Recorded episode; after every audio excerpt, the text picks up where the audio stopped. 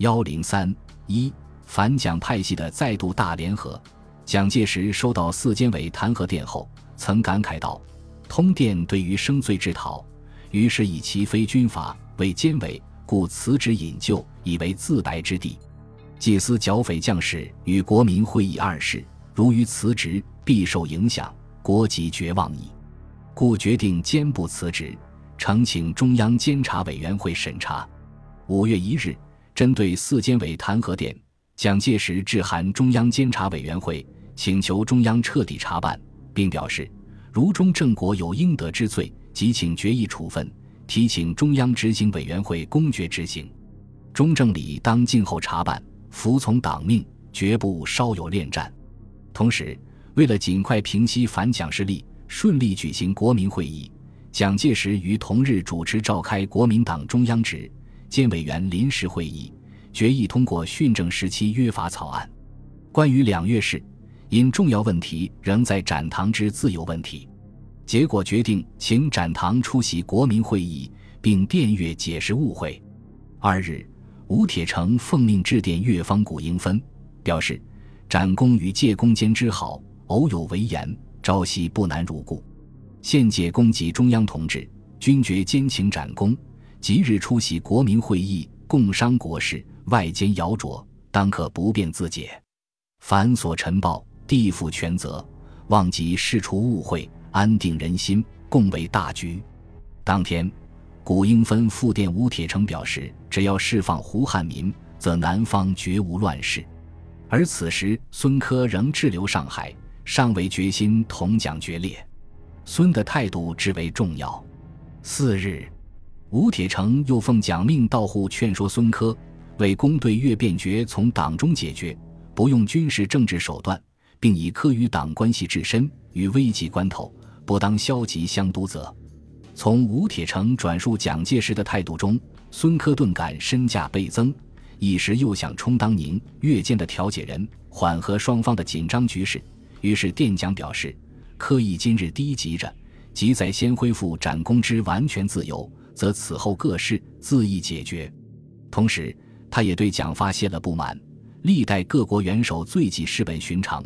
况属革命党员自送自和，由丈夫光明磊落之事。国难方殷，无任何一人所能独和，必赖全党忠实同志本作死今生之意，精诚团结，分工合作，共同负责。然后党国前途统一建设，疏忽有致。彼一倘蒙见纳，则后此奔走斡旋之劳，苟有屈策，不敢辞也。随后。孙科致电古英芬、陈济棠，表示：“帝思之在祀，当此祸迫眉睫，苟利党国，汤火不辞，调停之责，再不容懈。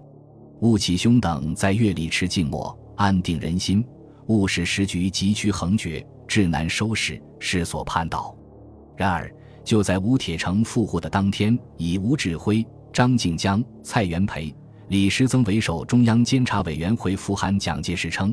邓泽如等三十日电，其余皆执时服役，任意指斥，深可害差。且为何正式弹劾手续？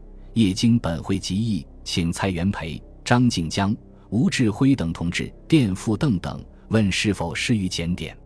公暂勿深究。由于有了中央监察委员会的明确支持，蒋介石对于四监委的弹劾案就可以有了交代。于是，届时对于恢复展功又有辩计。对于此事，作为蒋氏亲信的邵元冲也无奈地感叹道：“白耳君子不恒其德，或成其修，其何能书？”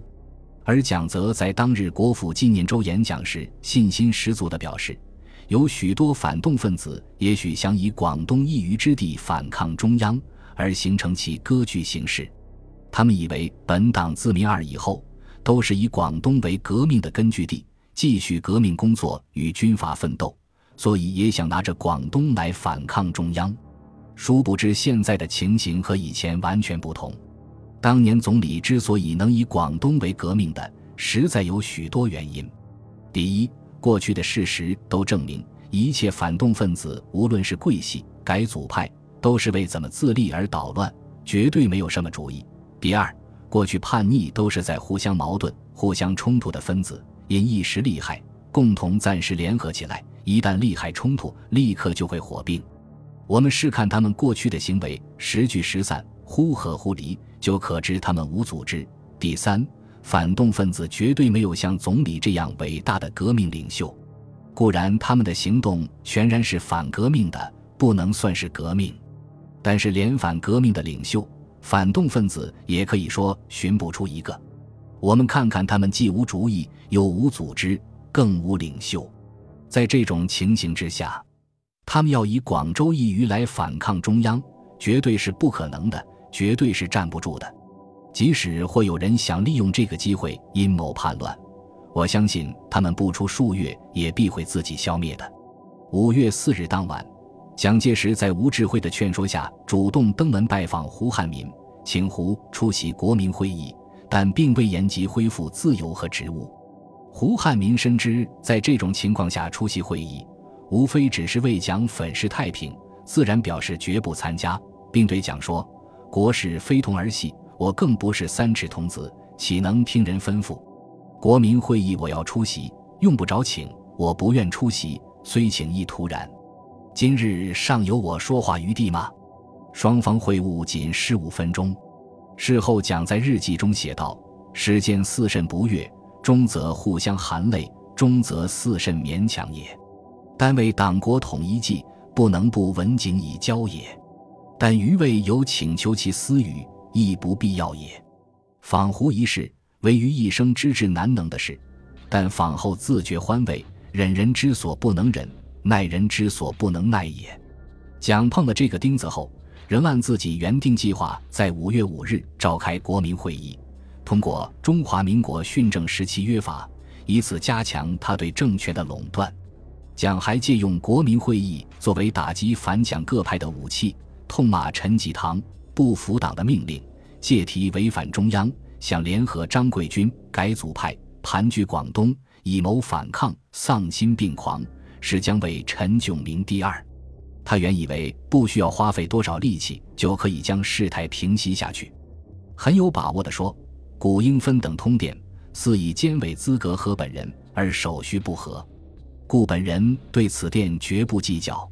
如仅用监委资格讲话，当不起其他纠纷。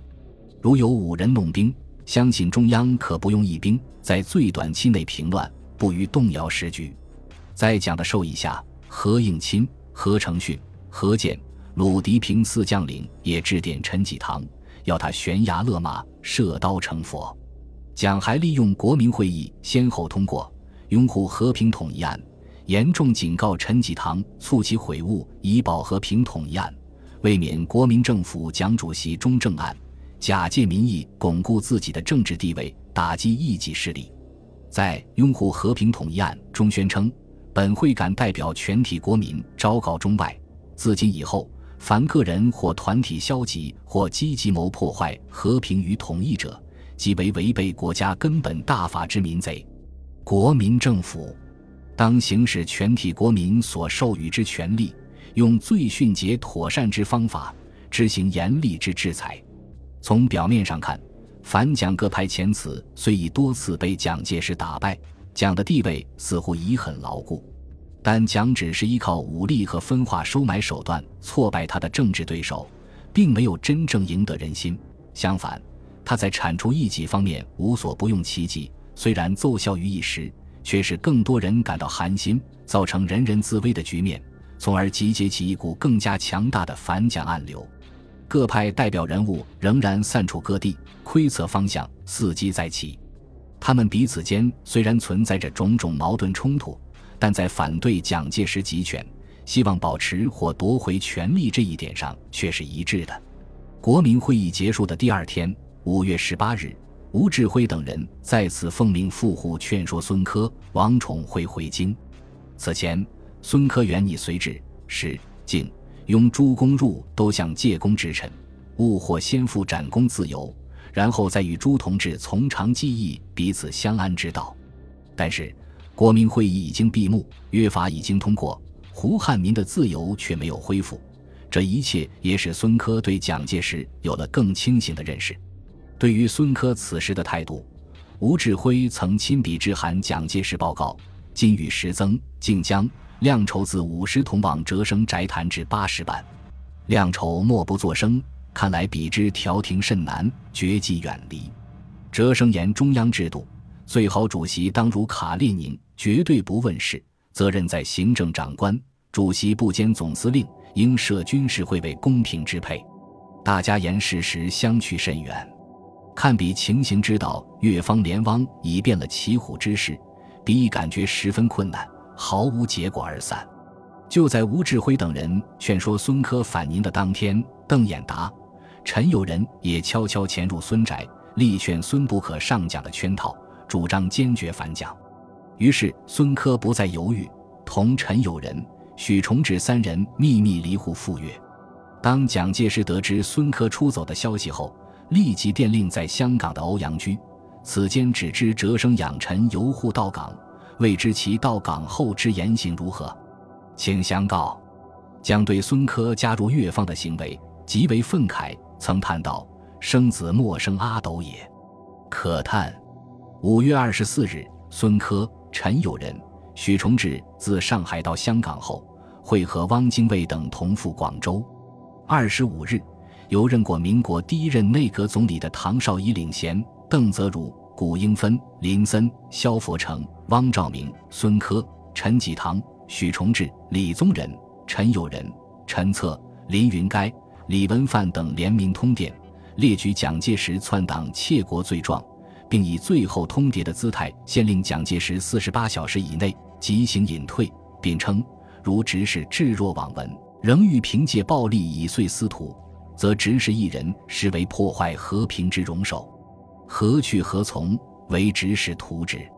汪精卫、孙科等人抵达广州的当日，即出席广东省党部纪念周，并针对南京中央和蒋介石个人分别发表了措辞强硬的演讲。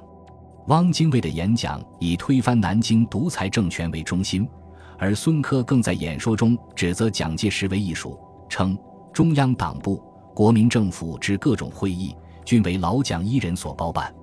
正式公开他同南京国民政府的对立，并号召越方武装反蒋。